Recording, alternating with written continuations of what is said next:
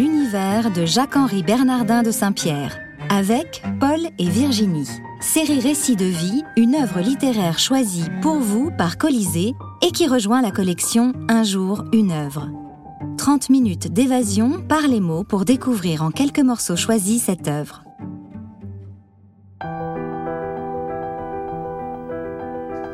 Bernardin de Saint-Pierre est né au Havre le 19 janvier 1737. Il meurt en 1814 à l'âge de 77 ans. Grand voyageur, cet écrivain est considéré comme le premier des romantiques de la littérature française. Paul et Virginie, son grand succès, publié en 1788, est le grand roman de l'amour naissant sur fond de paradis perdu. Tout commence sur l'île de France, future île Maurice, par la rencontre entre deux femmes d'origine sociale différente. Marguerite, fille de paysans bretons, abusée par un gentilhomme et contrainte de s'enfuir aux colonies pour cacher sa faute. Et Madame de la Tour, la jeune veuve d'un aristocrate. Les jeunes femmes se lient d'amitié, secondées par deux serviteurs dévoués, Marie et Domingue. Elles élèvent ensemble leurs enfants respectifs, Paul et Virginie. Ils vivent des jours heureux, jusqu'à ce qu'une tante de Madame de la Tour, insistant pour que Virginie bénéficie d'une éducation européenne, parvienne à convaincre sa nièce de l'envoyer en France. Virginie, qui souffre de cette séparation, ne parvient pas à s'adapter. Les lettres sont rares. Nous vous proposons quelques extraits de cette grande œuvre romantique sur fond d'amour naissant et grandissant. Ne tardons plus. Allons à leur rencontre.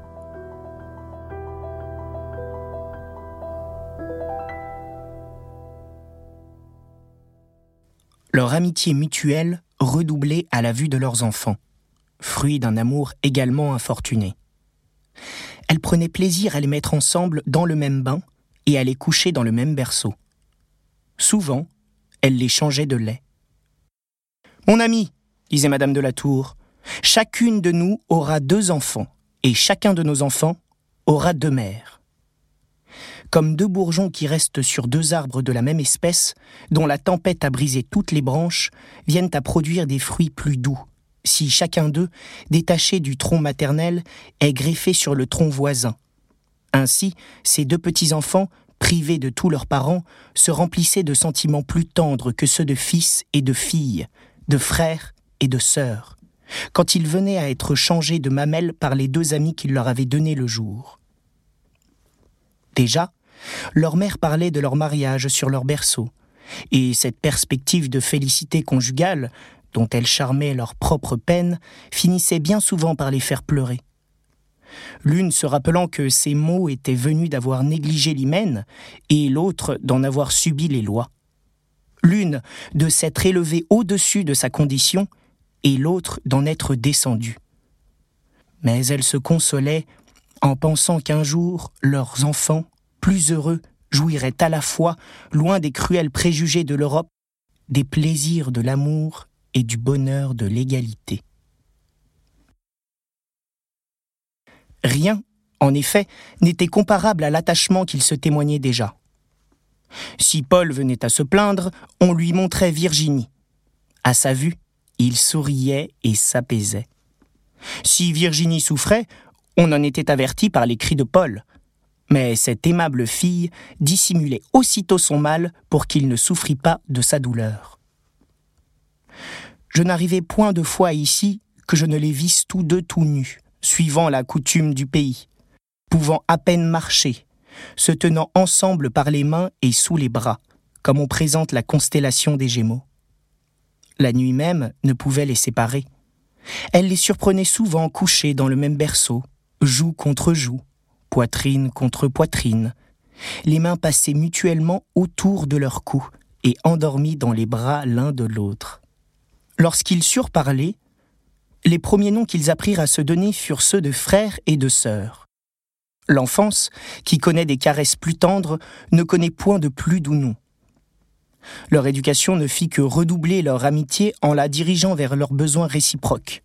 Bientôt, tout ce qui regarde l'économie, la propreté, le soin de préparer un repas champêtre fut du ressort de Virginie, et ses travaux étaient toujours suivis des louanges et des baisers de son frère. Pour lui, sans cesse en action, il bêchait le jardin avec Domingue, ou, une petite hache à la main, il le suivait dans les bois. Et si dans ses courses une belle fleur, un bon fruit ou un nid d'oiseau se présentait à lui, eussent-il été en haut d'un arbre, il l'escaladait pour les apporter à sa sœur. Quand on en rencontrait un quelque part, on était sûr que l'autre n'était pas loin. Un jour que je descendais du sommet de cette montagne, j'aperçus à l'extrémité du jardin Virginie, qui accourait vers la maison. La tête couverte de son jupon qu'elle avait relevé par derrière pour se mettre à l'abri d'une ondée de pluie. De loin, je la crus seule. Et m'étant avancé vers elle pour l'aider à marcher, je vis qu'elle tenait Paul par le bras, enveloppés presque en entier de la même couverture, riant l'un et l'autre d'être ensemble à l'abri sous un parapluie de leur invention. Ces deux têtes charmantes refermées sous ce jupon bouffant me rappelèrent les enfants de Leda enclos dans la même coquille.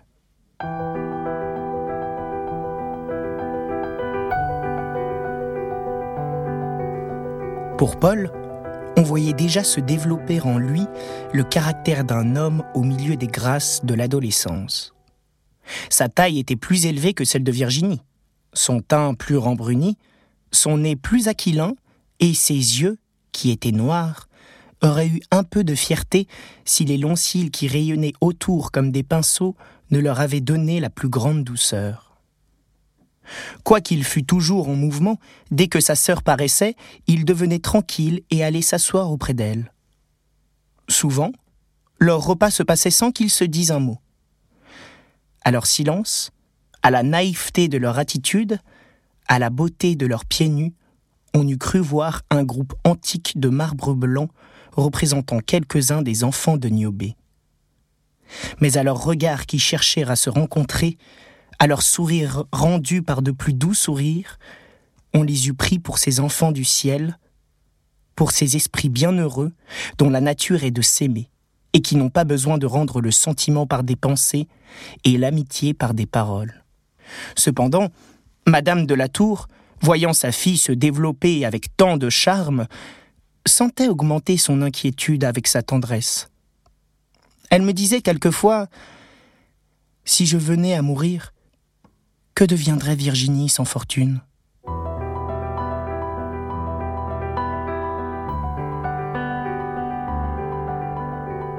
Virginie, douce, modeste, confiante comme Ève, et Paul, semblable à Adam ayant la taille d'un homme avec la simplicité d'un enfant.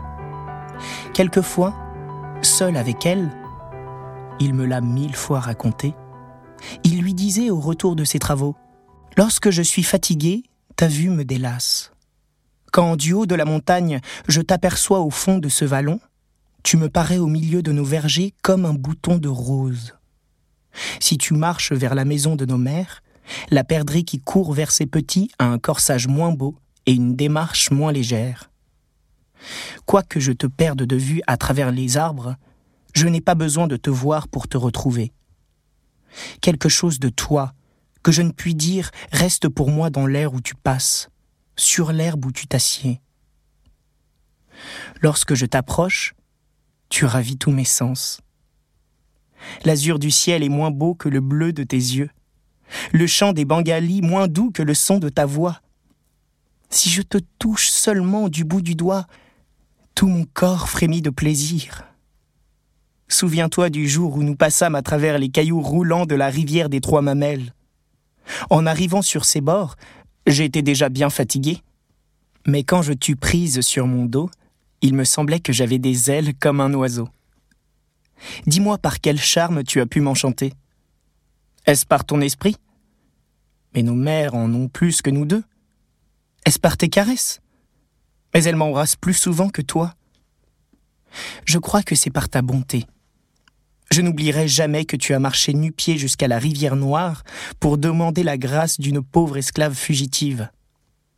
Tiens, ma bien-aimée, prends cette branche fleurie de citronnier que j'ai cueillie dans la forêt.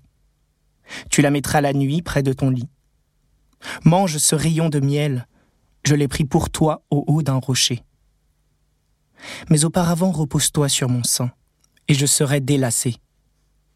Virginie lui répondait Oh mon frère, les rayons du soleil au matin, au haut de ces rochers, me donnent moins de joie que ta présence. J'aime bien ma mère, j'aime bien la tienne, mais quand elle t'appelle mon fils, je les aime encore davantage. Les caresses qu'elles te font me sont plus sensibles que celles que j'en reçois. Tu me demandes pourquoi tu m'aimes, mais tout ce qui a été élevé ensemble s'aime. Vois nos oiseaux, élevés dans les mêmes nids, ils s'aiment comme nous, ils sont toujours ensemble comme nous. Écoute comme ils s'appellent et se répondent d'un arbre à l'autre. De même, quand l'écho me fait entendre les airs que tu joues sur ta flûte, au haut de la montagne, j'en répète les paroles au fond de ce vallon. Tu m'es cher, surtout depuis le jour où tu voulais te battre pour moi contre le maître de l'esclave. Depuis ce temps-là, je me suis dit bien des fois Ah, mon frère a un bon cœur. Sans lui, je serais morte d'effroi. Je prie Dieu tous les jours pour ma mère, pour la tienne, pour toi, pour nos pauvres serviteurs. Mais quand je prononce ton nom, il me semble que ma dévotion augmente. Je demande si instamment à Dieu qu'il ne t'arrive aucun mal. Pourquoi vas-tu si loin et si haut me chercher des fruits et des fleurs? N'en avons-nous pas assez dans le jardin? Comme te voilà fatigué, tu es tout en âge. Et avec son petit mouchoir blanc, elle lui essuyait le front et les joues, et elle lui donnait plusieurs baisers. Cependant, depuis quelque temps, Virginie se sentait agitée d'un mal inconnu. Ses beaux yeux bleus se marbraient de noir, son teint jaunissait, une langueur universelle abattait son corps. La sérénité n'était plus sur son front, ni le sourire sur ses lèvres. On la voyait tout à coup gaie sans joie, et triste sans chagrin. Elle fuyait ses jeux innocents, ses doux travaux, et la société de sa famille bien-aimée. Elle errait ça et là dans les lieux les plus solitaires de l'habitation, cherchant partout du repos, et ne le trouvant nulle part.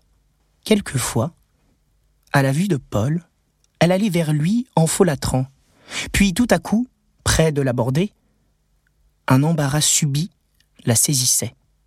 Un rouge vif colorait ses joues pâles, et ses yeux n'osaient plus s'arrêter sur les siens. Paul lui disait La verdure couvre ces rochers, nos oiseaux chantent quand ils te voient, tout est gai autour de toi. Toi seul est triste. Et il cherchait à la ranimer en l'embrassant. Mais elle détournait la tête et fuyait tremblante vers sa mère. L'infortuné se sentait troublé par les caresses de son frère. Paul ne comprenait rien à des caprices si nouveaux et si étranges.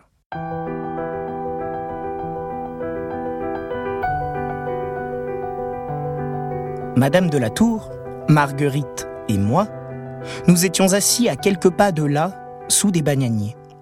Et dans le silence de la nuit, nous entendîmes distinctement leur conversation, que je n'ai pas oubliée.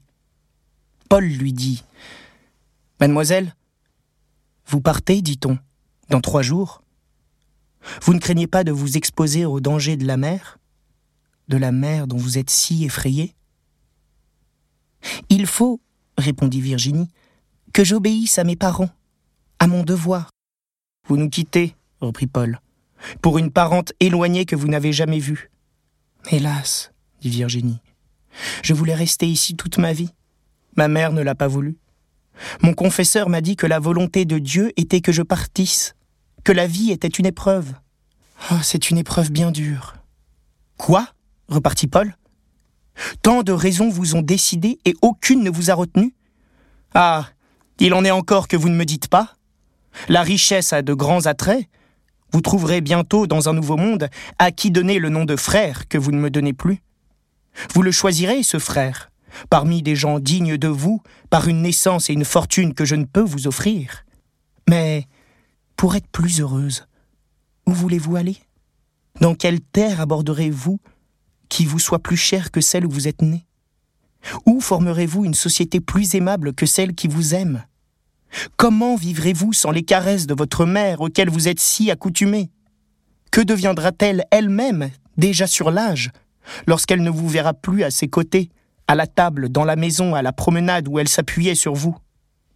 Que deviendra la mienne qui vous chérit autant qu'elle? Que leur dirai-je à l'une et à l'autre quand je les verrai pleurer de votre absence? Cruel! Je ne vous parle point de moi, mais que deviendrai-je moi-même quand le matin je ne vous verrai plus avec nous, et que la nuit viendra sans nous réunir? Quand j'apercevrai ces deux palmiers plantés à notre naissance, et si longtemps témoins de notre amitié mutuelle Ah Puisqu'un nouveau sort te touche, que tu cherches d'autres pays que ton pays natal, d'autres biens que ceux de mes travaux, laisse-moi t'accompagner sur le vaisseau où tu pars. Je te rassurerai dans les tempêtes qui te donnent tant d'effroi sur la terre. Je reposerai ta tête sur mon sein, je réchaufferai ton cœur contre mon cœur. Et en France, où tu vas chercher de la fortune et de la grandeur, je te servirai comme ton esclave. Heureux de ton seul bonheur dans ces hôtels où je te verrai servi et adoré, je serai encore assez riche et assez noble pour te faire le plus grand des sacrifices, en mourant à tes pieds. Les sanglots étouffèrent sa voix, et nous entendîmes aussitôt celle de Virginie qui lui disait ces mots entrecoupés de soupirs. C'est pour toi que je pars, pour toi que j'ai vu chaque jour courbé par le travail pour nourrir deux familles infirmes, si je me suis prêté à l'occasion de devenir riche, c'est pour te rendre mille fois le bien que tu nous as fait. Est-il une fortune digne de ton amitié? Que me dis-tu de ta naissance? Ah, s'il m'était encore possible de me donner un frère, en choisirais-je un autre que toi? Oh Paul! Oh Paul, tu m'es beaucoup plus cher qu'un frère. Combien m'en a-t-il coûté pour te repousser loin de moi? Je voulais que tu m'aidasses à me séparer de moi-même jusqu'à ce que le ciel pût bénir notre union. Maintenant je reste, je pars, je vis, je meurs. Fais de moi ce que tu veux. Fille sans vertu, j'ai pu résister à tes caresses, et je ne peux soutenir ta douleur. À ces mots, Paul la saisit dans ses bras, et la tenant étroitement serrée, il s'écria d'une voix terrible. Je pars avec elle. Rien ne pourra m'en détacher. Nous courûmes tous à lui. Madame de la Tour lui dit Mon fils, si vous nous quittez, qu'allons-nous devenir? Il répéta en tremblant ces mots. Mon fils, mon fils, vous, ma mère, lui dit-il, vous qui séparez le frère d'avec la sœur. Tous deux nous avons sucé votre lait. Tous deux, élevés sur vos genoux, nous avons appris de vous à nous aimer. Tous deux, nous nous le sommes dit mille fois. Et maintenant vous l'éloignez de moi Vous l'envoyez en Europe Dans ce pays barbare qui vous a refusé un asile Et chez des parents cruels qui vous ont vous-même abandonné Vous me direz, vous n'avez plus de droit sur elle Elle n'est pas votre sœur. Elle est tout pour moi ma richesse, ma famille, ma naissance, tout mon bien. Je n'en connais plus d'autres. Nous n'avons eu qu'un toit, qu'un berceau. Nous n'aurons qu'un tombeau. Si elle part, il faut que je la suive.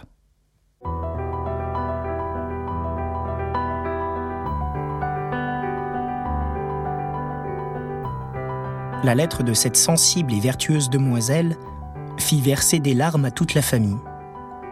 Sa mère lui répondit, au nom de la société, de rester ou de revenir à son gré, l'assurant qu'ils avaient tous perdu la meilleure partie de leur bonheur depuis son départ, et que, pour elle en particulier, elle en était inconsolable.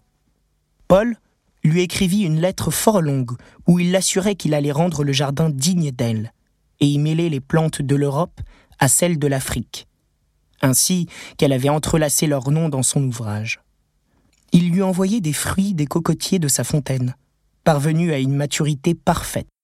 Il n'y joignait, ajoutait-il, aucune autre semence de l'île, afin que le désir d'en revoir les productions la déterminât à y revenir promptement. Il la suppliait de se rendre au plus tôt aux vœux ardents de leur famille, et aux siens particuliers, puisqu'il ne pouvait désormais goûter aucune joie loin d'elle.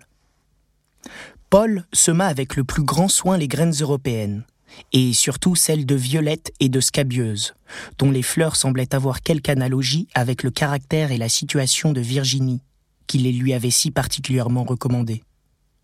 Mais, soit qu'elles eussent été éventées dans le trajet, soit plutôt que le climat de cette partie de l'Afrique ne leur soit pas favorable, il n'en germa qu'un petit nombre qui ne put venir à sa perfection. Cependant, l'envie, qui va même au devant du bonheur des hommes, surtout dans les colonies françaises, répandit dans l'île des bruits qui donnaient beaucoup d'inquiétude à Paul. Les gens du vaisseau, qui avaient apporté la lettre de Virginie, assuraient qu'elle était sur le point de se marier. Ils nommaient le seigneur de la cour qui devait l'épouser. Quelques-uns même disaient que la chose était faite et qu'ils en avaient été témoins. D'abord, Paul méprisa des nouvelles apportées par un vaisseau de commerce, qui en répand souvent de fausses sur les lieux de son passage.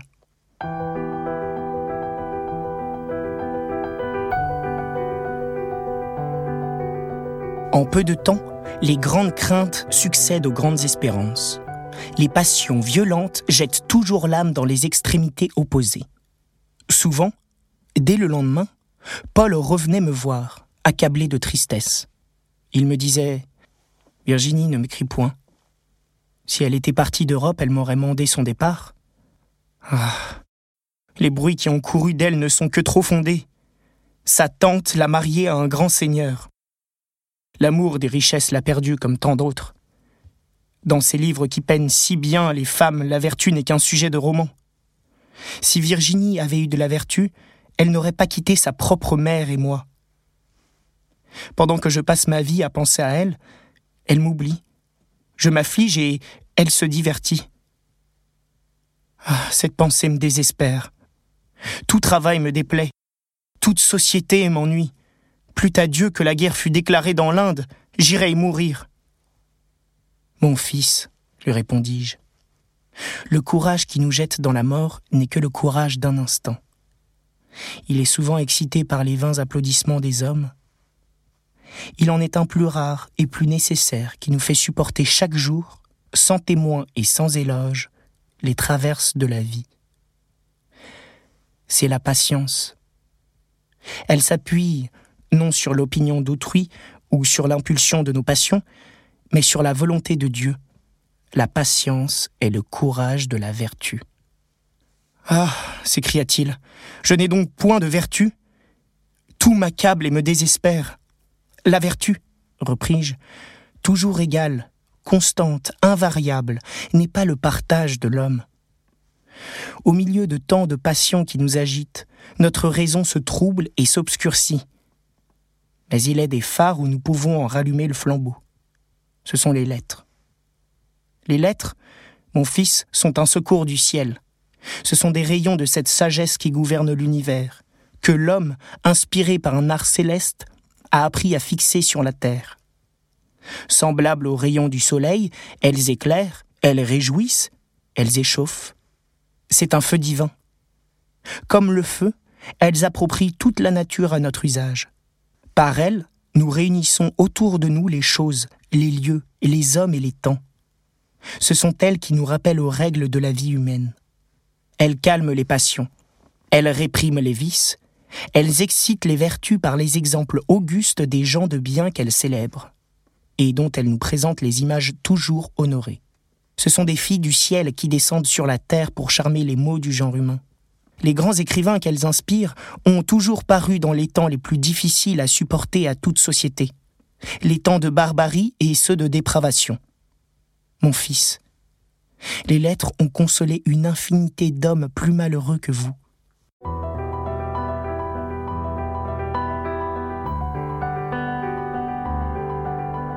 Vers les 9 heures du matin, on entendit du côté de la mer des bruits épouvantables comme si des torrents d'eau mêlés à des tonnerres eussent roulé du haut des montagnes. Tout le monde s'écria Voilà l'ouragan Et dans l'instant, un tourbillon affreux de vent enleva la brume qui couvrait l'île d'Ambre et son canal. Le Saint-Gérant parut alors à découvert avec son pont chargé de monde, ses vergues et ses mâts de une amenés sur le tillac, son pavillon en berne, quatre câbles sur son avant et un de retenu sur son arrière. Il était mouillé entre l'île d'Ambre et la terre, en deçà de la ceinture de récifs qui entoure l'île de France, et qu'il avait franchi par un endroit où jamais vaisseau n'avait passé avant lui. Il présentait son avant au flot qui venait de la pleine mer, et à chaque lame d'eau qui s'engageait dans le canal, sa proue se soulevait tout entière, de sorte qu'on envoyait la carène en l'air. Mais, dans ce mouvement, sa poupe, venant à plonger, disparaissait à la vue jusqu'au couronnement, comme si elle eût été submergée. Dans cette position où le vent et la mer le jetaient à terre, il lui était également impossible de s'en aller par où il était venu, ou, en coupant ses câbles, d'échouer sur le rivage dont il était séparé par de hauts fonds semés de récifs. Chaque lame qui venait briser sur la côte s'avançait en mugissant jusqu'au fond des anses et y jetait des galets à plus de cinquante pieds dans les terres. Puis, venant à se retirer, elle découvrait une grande partie du lit du rivage, dont elle roulait les cailloux avec un bruit rauque et affreux. La mer, soulevée par le vent, grossissait à chaque instant, et tout le canal compris entre cette île et l'île d'Ambre n'était qu'une vaste nappe d'écume blanche, creusée de vagues noires et profondes. Ces écumes s'amassaient dans le fond des anses à plus de six pieds de hauteur, et le vent, qui en balayait la surface, les portait par-dessus l'escarpement du rivage à plus d'une demi-lieue dans les terres. À leurs flocons blancs et innombrables, qui étaient chassés horizontalement jusqu'au pied des montagnes, on eût dit d'une neige qui sortait de la mer. L'horizon offrait tous les signes d'une longue tempête. La mer y paraissait confondue avec le ciel. Il s'en détachait sans cesse des nuages d'une forme horrible qui traversait le zénith avec la vitesse des oiseaux, tandis que d'autres y paraissaient immobiles comme de grands rochers. On n'apercevait aucune partie azurée du firmament. Une lueur olivâtre et blafarde éclairait seule tous les objets de la terre, de la mer et des cieux. Dans les balancements du vaisseau, ce qu'on craignait arriva. Les câbles de son avant rompirent, et comme il n'était plus retenu que par une seule ancière, il fut jeté sur les rochers à une demi-encablure du rivage. Ce ne fut qu'un cri de douleur parmi nous. Paul allait s'élancer à la mer lorsque je le saisis par le bras. Mon fils, lui dis-je, voulez-vous périr? Que j'aille à son secours, s'écria-t-il, ou que je meure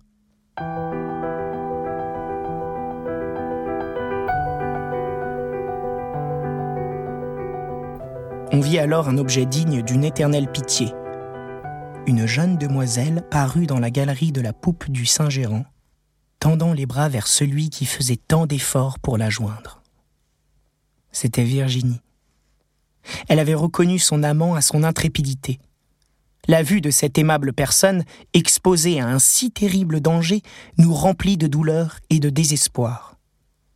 Pour Virginie, d'un port noble et assuré, elle nous faisait signe de la main, comme nous disant un éternel adieu. Tous les matelots s'étaient jetés à la mer. Il n'en restait plus qu'un sur le pont, qui était tout nu et nerveux, comme Hercule. Il s'approcha de Virginie avec respect. Nous le vîmes se jeter à ses genoux et s'efforcer même de lui ôter ses habits. Mais elle, le repoussant avec dignité, détourna de lui sa vue. On entendit aussitôt ces cris redoublés des spectateurs. Sauvez-la Sauvez-la Ne la quittez pas Mais dans ce moment, une montagne d'eau d'une effroyable grandeur s'engouffra entre l'île d'Ambre et la côte, et s'avança en rugissant vers le vaisseau, qu'elle menaçait de ses flancs noirs et de ses sommets écumants. À cette terrible vue, le matelot s'élança seul à la mer, et Virginie, voyant la mort inévitable, posa une main sur ses habits, l'autre sur son cœur, et levant en haut des yeux sereins, parut un ange qui prend son vol vers les cieux. Oh jour affreux Hélas Tout fut englouti. La lame jeta bien avant dans les terres une partie des spectateurs qu'un mouvement d'humanité avait porté à s'avancer vers Virginie, ainsi que le matelot qui l'avait voulu sauver à la nage. Cet homme, échappé à une mort presque certaine, s'agenouilla sur le sable en disant Oh mon Dieu, vous m'avez sauvé la vie, mais je leur ai donné de bon cœur pour cette digne demoiselle qui n'a jamais voulu se déshabiller comme moi. Domingue et moi nous retirâmes des flots le malheureux Paul, sans connaissance, rendant le sang par la bouche et par les oreilles. Le gouverneur le fit mettre entre les mains des chirurgiens, et nous cherchâmes de notre côté, le long du rivage, si la mer n'y apporterait point le corps de Virginie. Mais, le vent ayant tourné subitement, comme il arrive dans les ouragans, nous eûmes le chagrin de penser que nous ne pourrions pas même rendre à cette fille infortunée les devoirs de la sépulture. Nous nous éloignâmes de ce lieu, accablés de consternation. Tous, l'esprit frappé d'une seule perte, dans un naufrage où un grand nombre de personnes avaient péri, la plupart doutant, d'après une fin aussi funeste d'une fille si vertueuse, qu'il exista une providence car il y a des mots si terribles et si peu mérités que l'espérance même du sage en est ébranlée. Cependant, on avait mis Paul, qui commençait à reprendre ses sens, dans une maison voisine, jusqu'à ce qu'il fût en état d'être transporté à son habitation.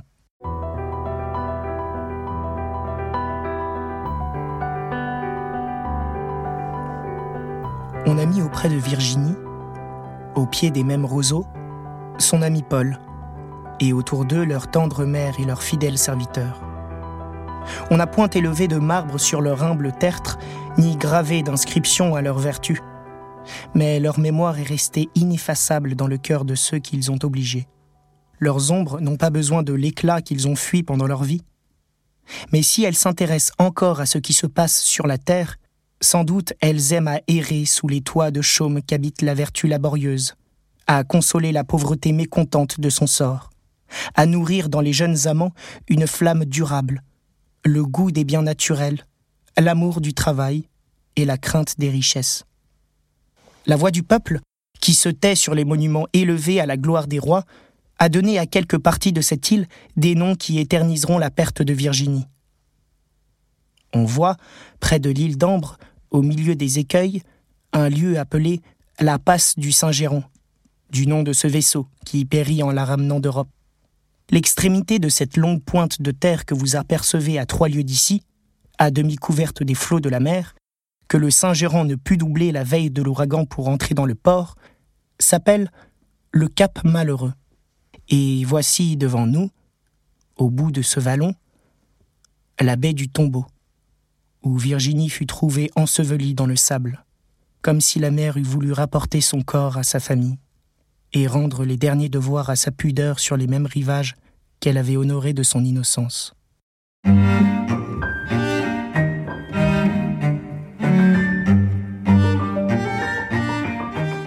Colisée a été heureux de vous offrir cet instant de divertissement. Les textes sont lus et interprétés par des jeunes comédiens qui souhaitent mettre leur talent naissant au service des résidents de nos établissements. Une production Podcasters Media, direction littéraire Stéphane Daniel, choix des extraits Joël Freinet, lu par Hugo Andriana Toavina, musique CDM Musique, prise de son, montage, mixage, badge auditorium.